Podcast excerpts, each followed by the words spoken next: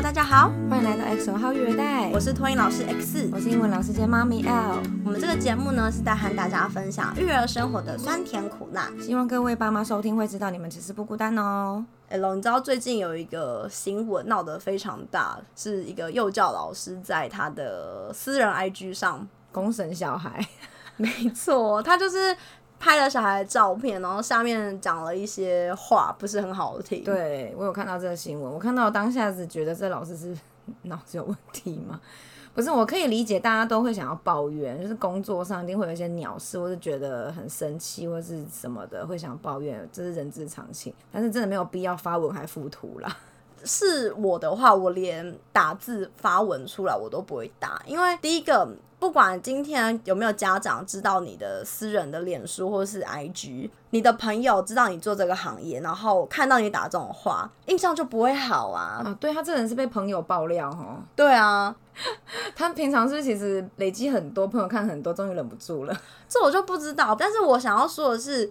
今天你会把这些东西抱怨的这么难听，那人家就会指引你的专业度啊！你是不是根本无法胜任这个工作？的确是有可能会被这样子想啦，对啊，因为像我也会觉得，嗯，小孩做很多事情，我真的是气到一个很郁闷。可是我不会想要把它写下来，但是可能会口头上抱怨。我可能就是跟朋友啊、跟家人啊，然后把小孩很夸张的行径，或是他们很皮的行径，就是当一个故事。讲出来说哦，那个谁谁谁真的怎样，我真的我快要气死了之类。可是我不会去说什么小孩智障、白痴、很笨这种，我就不会去这样子讲他。嗯，我就是描述一个事实。今天小孩又尿裤子了，我就说哦，那个谁谁谁这个礼拜给我尿三次，我快被他逼疯，一直洗裤子好累哦，就这样就好了，没必要说什么他智障吗？连进尿布都不会，不用。我真的觉得。讲这个于事无补啊！对你应该去想办法说他为什么一直尿裤子。嗯，那要怎么样他才可以不要再尿湿？你讲尿裤子这个，就是我有教一个小班啊，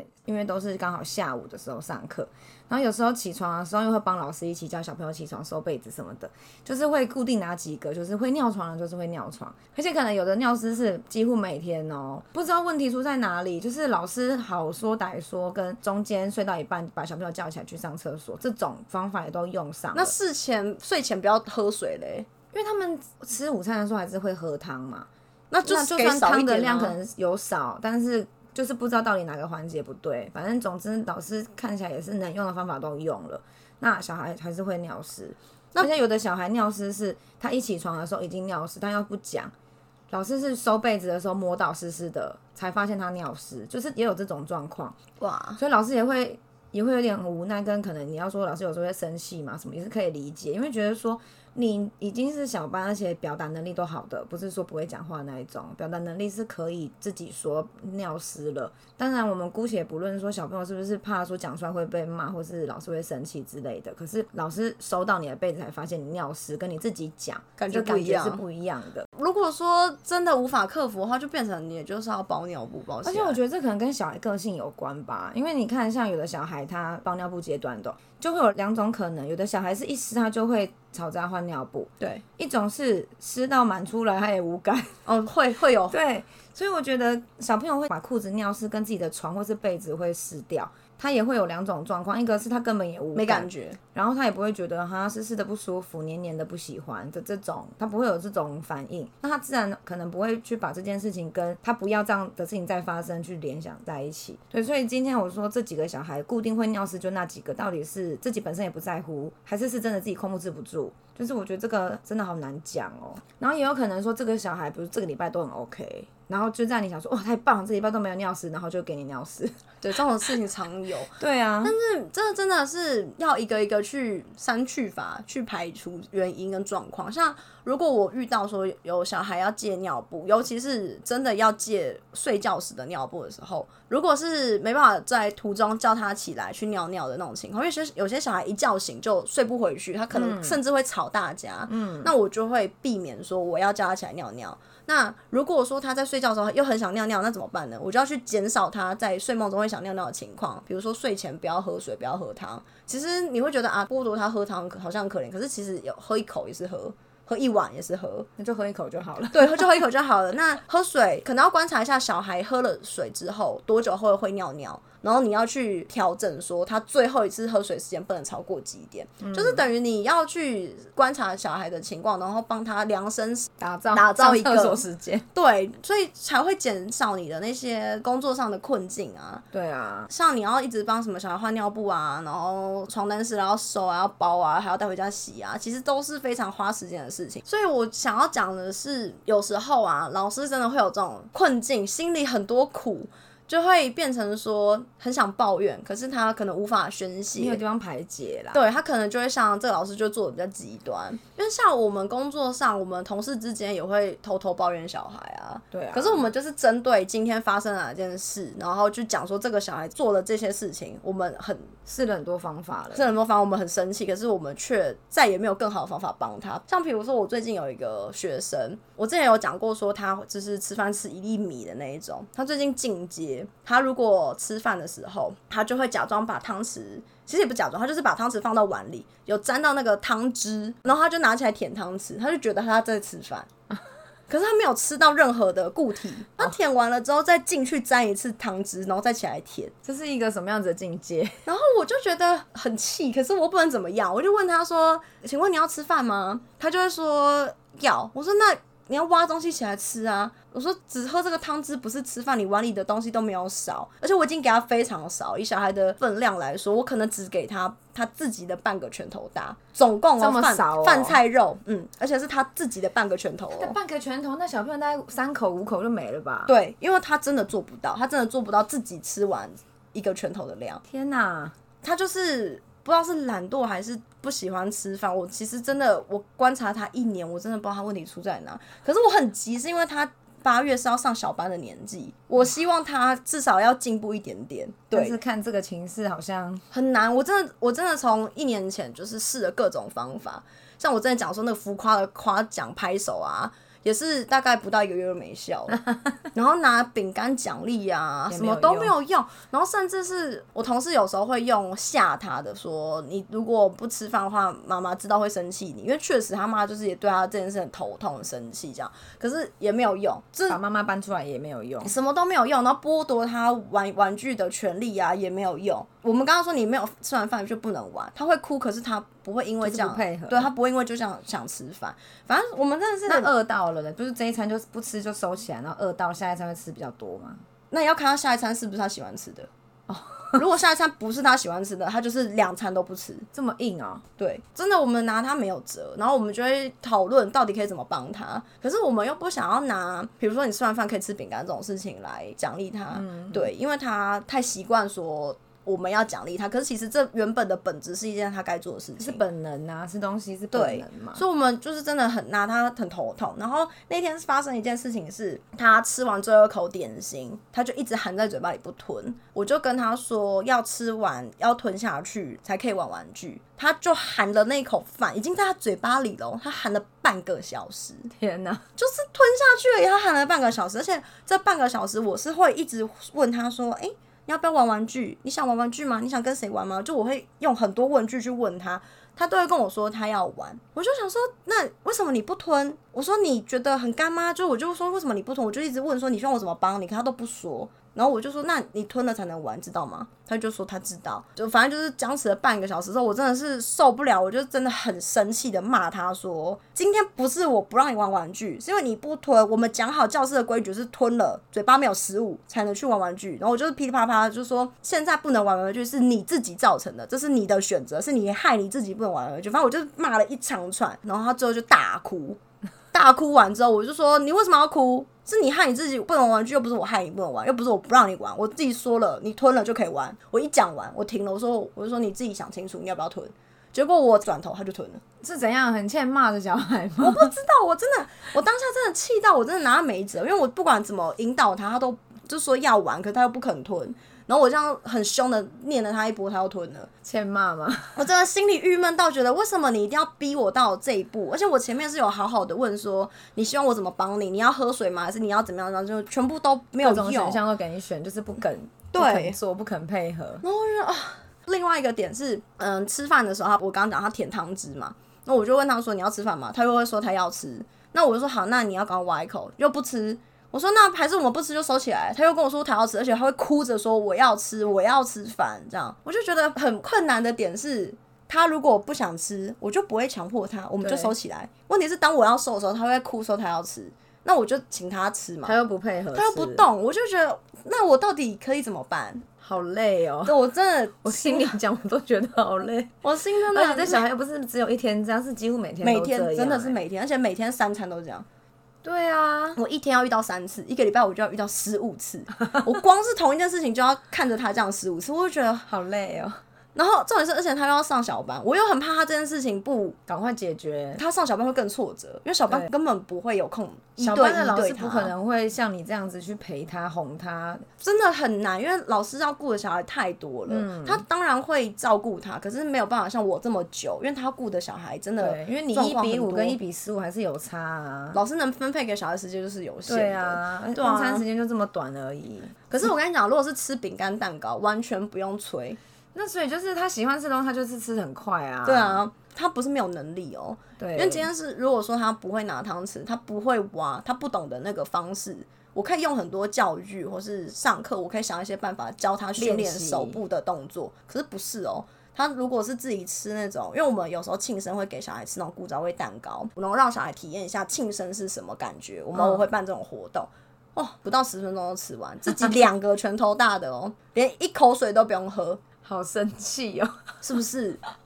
就是觉得我真的很想要帮助他，有种恨铁不成钢的那种心情。对，所以我我能想象那个老师在教这个小孩的时候，一定是对他有很多的期望，可是他却达不到的时候，一定会觉得啊，我到底还可以怎么帮你？我就是我怎么做都没有用，心里会很闷。我能想象，可是这个老师就是选择一个很笨的方式去宣泄他排解这。件事情，对然后被大家都发现了。嗯，因为像我自己遇到的时候，我当会是以说我在闯关，好像我在玩游戏，我在想方法破解这个难题的感觉。今天我试了什么方法有效，那以后我就可以运用在其他小孩身上。但是这个小孩让我特别挫折的是，因为我所有方法都试过了大，魔王啊，BOSS 级的，然后还打不败，我只能等他毕业，你知道吗？这很挫折，对老师来说这真的很挫折。这很无奈欸、真的。可是那妈妈妈的心态是什么？妈妈的心态也是希望他成长啊，但是就是没有用啊，连老师这么有威严的角色都没有用了。小孩在父母跟老师面前会是两个一样，但是连在老师面前都摆烂成这样了，那真的在家可能只有更糟而已。对啊，而且这个小孩就是那种懒惰到，其实他能做到的事情，他都会说他不会。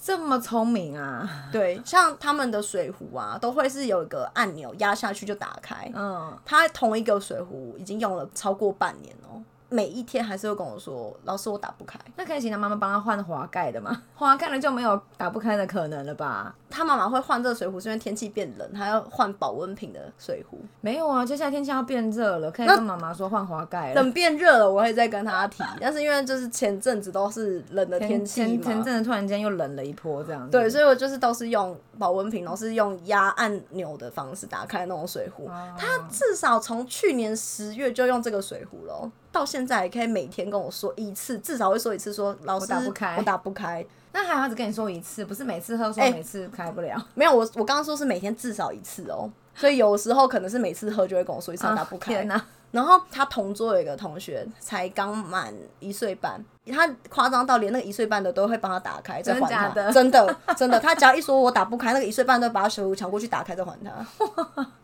这么有同学爱啊！对，有。可是你知道我我看到这一幕的时候，我心里会更火，因为那个小孩即将要满三岁了，然后他还要一岁半的帮你开水壶，我会感谢这个一岁半的小孩有同学爱，然后帮助他学到就是怎么帮助别人。可是我就会很气、那個这个气三岁的，真的是对这个三岁真的是气到一个不知道该说什么才好哎、天哪！如果是我女儿，这我可能会先把她打扁。因为我们对小孩有一定程度的期待，不要说期待好了，小孩到他该有的年纪就要有该有的发展。正常发展啦。，对我，如果他那些正常发展都达不到的时候，其实老师心里也会很慌张，嗯，对，因为怕他下下一个阶段，衔接不上。对，我觉得不管是衔接不上，另外一个点，我会觉得说我没办法对这些家长交代，他小孩也许换别的老师可能会有很好的发展，也不一定。可是我就觉得，为什么我做不到？为什么我不能帮这个小孩变好？嗯，对我心里就会有很多这种纠结，对纠结真的是纠结。然后我我甚至是下班啊，有时候自己休息的时间都会在想，说我到底还可以怎么帮他？其实对我来说压力很大。其实下班也没有在休息，所以对啊，能理解说为什么会有老师有一些负面的负面的情绪。对，可是到底要怎么健康的排解掉，是老师自己的课题，而不是像这个 Po 文的老师做这样的选择。因为 Po 文了，其实也问题也是没有解决啦。对，当然也不能保证说他跟家长良性沟通，然后问题就会解决，因为不是每个家长都有注意到这个状况。或者是说，说不定这个小孩在家里跟在学校有什么不一样的地方，可是我们只看到他在学校这一面，或是家长只看到在家里的那一面。可是还是不得不说，如果当老师在一个团体里面看到好几个差不多年纪的小孩，但是发展却有这样子的落差的时候，可能跟家长告知一下，那家长可能也要有提高一下警觉性，说是不是孩子真的有什么状况。会需要更专业的协助或是资源，因为我觉得在学校体系，或者是说在比如说托婴啊，或是幼儿园这种，大部分的人可能会担心说怕小孩被贴标签或什么的，就不去寻求专业的协助，那恐怕会耽误到小孩的发展。我觉得这也是另外一个要考量的点。对，这是另外一个议题啦。只是就是单就说，今天如果说孩子真的是在学校或者在家里面有不一样的状况的时候，可能就是要提高一下警觉心了。因为有时候小孩在学校的表现，家长比较难掌握，说老师讲的程度跟我想的程度中间那个落差。嗯，对，因为我讲的情况，家长可能就会在理解这件事情上说，哦，好像其实没什么大不了，或者哦，老师觉得没什么大，但是我觉得很严重的那种感觉。哦，对，因为可能有两个人对同一件事情的观感或认知不太不太一样，所以只能在发生一些我们想要帮小孩。不管是成长或是调整的行为上的时候，我们就只能多抛出一些我们想到的资讯，然后家长也多给一点反馈，然后帮助小孩去度过这个难关。可是像你讲这个啊，我也有类似的状况，就是我除了上课以外，我那个幼儿园它有开课后的才艺课，才艺课就变成是说只有上课的老师跟小孩。就不像平常我上课的时候，他们原班老师会在教室里面。对。那像我有遇到的状况，就是有一个小男生，他其实一直以来，呃，悠悠班开始教他，现在也哦没有诶，他好像宝贝班的时候就来了，所以我应该教他有大概一年多的时间了。但是他的专注力跟配合度，就是随着他的年纪没有越来越好，反而有越来越差的情况。是怎么样的？越来越就是比如说，他以前可以上课做好，不会去干扰、影响别人。但是可能现在比较大了，他可能更有想法，也很会讲话，就会变成是会去离开座位，然后可能会去弄到别人。那他离开座位要去哪？他离开座位就在教室里面晃。为什么？可能不想坐下来。那你有问问过他？就是因为我不能公开的讲中文嘛，我就只能在下课的时候把他叫到旁边来，跟他就是在我面前讲话。他可能就会跟我讲说，他不想唱歌，他不想跳舞。那有问说为什么不想唱歌跳舞吗？他也说不出个所以然呐，他就是说他不想唱歌，不想跳。而且其实你们还有进度要对，所以我选择他不要去影响别人，我就算了。但是就之前有有过，就是他就站起来嘛，靠着墙壁滚来滚去。我滚去哪？不知道，他可能就就觉得很好玩嘛，或者是有些孩子他可能会有一些自我刺激的方式。有些小孩会有类似说什么捶墙的啊、撞头的啊，有些动作对小孩来说，它是自我刺激的一个方式。那我觉得你今天不要影响自己的安全，也没有影响别人的安全的前提下，我就让他去滚。我有限定他范围，再加上他们墙壁上面是有贴那个保护的那个防撞条、防撞泡棉的，我就想说这是安全的。他从这边滚到那边，也不过我们大人的两步左右的距离而已啦，没有很远。第一次。他自己滚滚滚累了，就自己坐下来了。嗯，我就突然想说，哎呦，是不是真的精力太旺盛，需要消耗一下体力？好，那隔天又是一样事情又发生，好，就让他继续滚。他这次没有跟昨天一样了，他就是滚一滚，然后又在那边干扰，然后有去踢到同学。然后我就说你不可以踢到同学。好，第三天他又一样，这一次比前两天更失控。就是他的状况，我也是一直在观察，跟跟他们老师讨论，跟行政老师讨论，说到底他的问题发生在哪里。好像有请家长去咨询，但是医生的部分是说他年纪还小，看不出来，所以这样子很正常。可是跟同龄的孩子比起来不正常啊，因为别人不会这样啊，只有他这样。好，那你要这样子说，那我们就是先先先这样子嘛。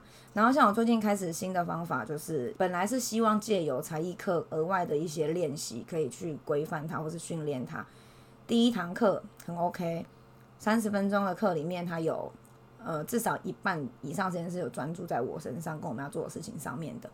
但是从第二堂课开始，慢慢又每况愈下，就是我只求他不要干扰别人就好。这个小孩他是一个很聪明的小孩吗？我觉得他是聪明的。会不会是他的他觉得思维？他的思维，我觉得可能是，说不定是以他的年纪来说，他的思维算是有成熟的。但是他说不定就是因为他的大脑跟他的身体没有办法连接在一起，所以可能他大脑动得比较快，他的身体跟不上，才会变成是说看起来好像很焦躁不安，然后没有办法做好。那就算做好了，他也会去影响别人，没有办法真的做好很久。对，所以就是也是一直在想他到底问题出在哪里。然后像前几天的前前最近这几次的才艺课有比较夸张，他真的太过度干扰到我必须要请行政老师进来支援。在行政老师的眼皮底下，他一声都不敢吭。然后后来就是跟老师有讨论，他说他觉得他在欺负我，所以他就是在吃定了啦对，他是在吃定我，或者在测我的底线。可是我的想法是觉得，我的这些课程本来就是希望说让小孩不要对这个英文排斥，或是让他们觉得好好。玩，那我就算凶他、呵斥他，他也只有那么几秒钟的时间是顺从的，那就不是根本的遵守教室规矩啊。然后像最近我就开始一个新的，就是我做一个简单的计分表，然后就是用图片显示说，我要求他上课要做好，跟着一起唱歌跟跳舞，就这三件事。他如果三件事里有做到两件，我就是用贴纸来显示嘛，有做到就贴一个贴纸；只有做到一件，就不或是都没有做到，那就是什么都没有。那有用吗？才刚开始试而已，但是感觉得出来他好像有在乎这件事情，因为他会问我说：“我今天有做好，我今天有一起唱歌。”就是他会讲这个事情，所以还在观察，就是不知道。但是我要讲的是说，因为我跟妈妈的课才艺课就是有联络部的，就是我自己跟家长的沟通互动方式。妈妈的联络部上面也是会给回馈，说有在家里会跟这个小孩讲说，要请他要上课要专心啊，就是要不能去干扰别人啊什么的。光从这样子去判断，其实我觉得对小孩来说也是有点难理解，什么叫做不要去干扰别人人，什么叫做要专心上课。或是什么做好是怎样才叫做好？对，所以我刚好那个时候找的图片，我就是还找了一个真的是盘腿做好的一个小插图，对，就跟他说要做好，对，然后唱歌跳舞就尽量选一个看得出来在做什么。我当然有解释给这个小孩听说，就是这个要做什么事情。所以我觉得有的时候可能，比如说以家长的角度啦，如果说今天我的小孩老师跟我说小孩有什么状况，我可能也会想是怎么样子的情境下。可能想要知道具体一点。对，可能会想要知道具体一点，但我我真的必须要说，光从文字啊，有时候真的很难巨细靡遗的去说到底发生什么事，只能写个大概。可能他今天有干扰，可能他今天怎么样，然后他今天表现很棒，但是棒在哪？我也会想要具体写出来，可是有时候真的很难，我真的很难找到一个具体的可以称赞小孩的事情，我就写不出来啊。我觉得就是你变成你观察力要很够。其实有时候这些事情是太细小的，像我会教小朋友戴口罩，年纪比较大的，我就让他们练习自己戴。然后有两个小朋友就是有学成功学会，那我就有观察到说他们可能是手指动作比较灵活，他知道说他要把那个口罩绳拉高于耳朵最高的高度，然后再用一根手指头把那个绳子往后拨，顺着耳朵这样子，对对对，那有些小朋友就是硬拉，就是拉上去，然后就是放手，然后就是刚好弹进耳朵里那种感觉。对，然后所以当我发现说，哎、这个小孩是懂得用顺那个绳子的线去戴戴口罩的时候，我就会很详细的描述这个状况给家长听。对，然后或者说是他可能嗯会自己扣纽扣。或自己拉袜子，然后他是怎么样拉袜子？有很多方法嘛。他知道把袜子缩成小小的，嗯，再拉，还是他就是蛮穿，就是直接拉开，然后唰套在哎、脚上。我觉得有些小孩的穿袜子技巧真的也是哎、我之前就有看过，连大班的小孩都不会穿袜子，我觉得就是他就是用你刚刚说那种蛮拉的那一种，就是脚就是塞进去，然后就开始狂猛拉，然后结果卡在中间，然后还是不过，然后他也不会想说要去调前面的、哦，嗯，就去狂猛拉，结果我觉得 袜子都快要被踢破了，但是还是穿不上去。我觉得就是这要从开始训练的时候就要讲的很详细，嗯，让他知道说袜子要怎么穿比较好穿。可是我觉得有时候可能大人无形中会忽略这个小细节，就会觉得说袜子就这样穿啊，啊不然怎么穿？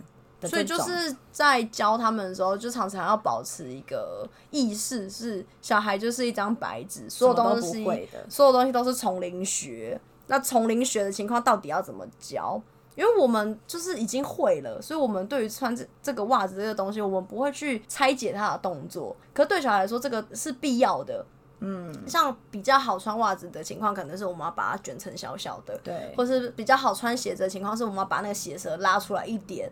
因为对小孩来说，不没有拉这个动作，他很容易把鞋舌直接踢进去。对，所以我们在教他们新的动作前，都要去想办法拆分，说每个步骤，对吧？小孩才会比较好学。我有时候都会觉得说，我今天讲的越详细，他越能理解到他少做了什么事。或者是说，以前会教小朋友拿尿布，还小的时候会认自己的尿布柜，然后拿尿布拿湿纸巾，所以就跟他说，打开门，你的尿布在这里，拿尿布拿湿纸巾出来。但是后来就是变成说，打开门拿完东西要关门，有些小朋友就很常忘记做。拿完东西要关门这个动作，嗯，对。可是我觉得这种东西都是，呃，你说小孩天生的有一个性格嘛，也是。可是如果我把这些东西反复的提醒他，他养成一个习惯，嗯，他可能就算原本不是一个细心的小孩，他可以因为记得这个习惯而让自己尽量变得细心一点，嗯，对，我觉得是有可能的。我觉得这是很常忽略的一件事情，是我们以为我们不用讲，他们会知道。可是其实不是，很多事情是他原本就不是这样子个性的人，他可能就是比较大拉拉一点，他可能就是比较脱线一点。对，可是不要因为他算先，然后你就不教或是不叮咛，而是因为他越算先，而你要越叮咛他记得这些事情，至少让他的呃习惯，或是至少让他的肌肉记忆记得这些步骤。嗯，对，他也可以更帮助他，不要真的这么刷先 脱线。对。像有的老师就会讲说啊，他就是这样啦，他就这么懒，就这么笨，可是无形中就变成是贴标签了。就是不要这样，我当然会觉得说，这些小孩一定是有这个气质在，他就是。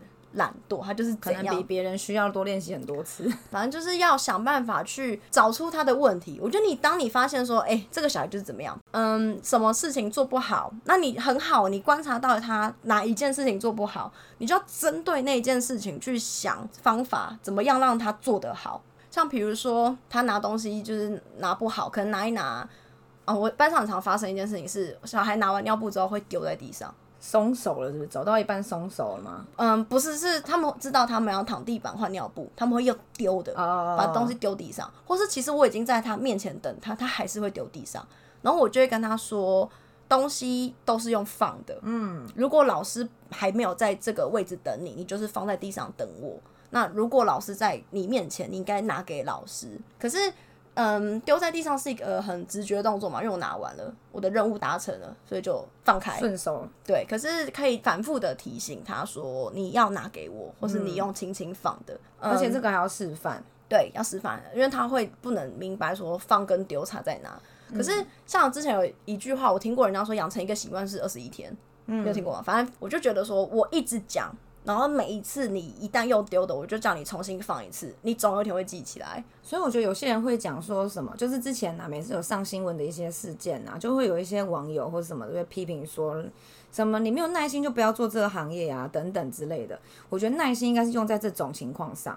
今天这件事情我要教他做，他必须要反复反复的被提醒，所以我要有耐心在这件事情上面，而不是对你的一些无理的要求有无限上纲的耐心。哦，对，我觉得你这样讲也是有道理，因为像教这种常规的东西，因为是无限的反复练习，每天都要做的啊。对，所以这的确是要一个很大的耐心才能做。可是我觉得这跟今天小孩无理取闹的那一种，你对他这种无理取闹要有耐心，是不同的情境。对，这是完全两回事。我觉得小孩无理取闹的情境，你要去包容他的那个耐心又不一样。嗯，这个是老师的心理素质要够强大。因为这是一个很负面的情绪，是会影响到你，你会跟着一起被波动的。嗯，那当然，你一定要有这样强大的素质，才有办法当老师嘛。可是真正的有耐心，就像 L 刚刚讲的，我也认同，就是因为教小孩就是需要反复的练习，嗯，那一定是要有这样子的觉悟啦。对，因为你 如果你教他一个礼拜，然后你就觉得哦，你怎么学不会？你好笨哦，然后你就疯掉，这样不行啊。嗯，对。可是当然都能理解说，如果小孩是那种一直大哭尖叫啊，然后你会失去耐心，然后你就会觉得真是崩溃，会崩溃。我觉得这是很人之常情的事情，只是就变成是老师的老师自己的课题，你要怎么先稳定自己的情绪，然后再去面对小孩。对。我觉得家长也是啊，有时候小孩就是特别欢，嗯，会生气、会沮丧是正常的。你要先接受你这个情绪，然后再去看你要怎么面对小孩。可是会生气、会很伤心，或者有一些负面情绪都很正常啦。学习接受自己的负面情绪，消化它，然后再去帮你的小孩想一些办法稳定他的情绪，一步一步来，让自己可以想到更好的方法面对这个难题。对，而且今天这个方法是不行，下次再换一个。所以像这个上新闻的老师这种情况常见吗？我自己是觉得不常见。像这么极端的，应该是不常见啦。对，可是你说老师会不会有自己的情绪？我觉得难免一定会，一定会。老师也是人呐。不过我觉得啊，相对成熟的老师应该要能够针对小孩的行为就事论事，而不是说刚好这个小孩很多事情做不好，你就。否定他这个人，或是对他贴标签，那这样你在跟他教导一些课程的时候，就很容易有一些情绪上的行为，那你就也没有办法帮助小孩，小孩也不会成长。对啊，所以像这种时候，就是老师跟家长真的要积极的合作，才能帮孩子解决眼前的问题，才有机会进步嘛。以上就是我们这一集的节目内容，喜欢的话欢迎订阅及分享，也可以到 Instagram 或是 Facebook 来找我们聊天哦。谢谢大家，拜拜，拜拜。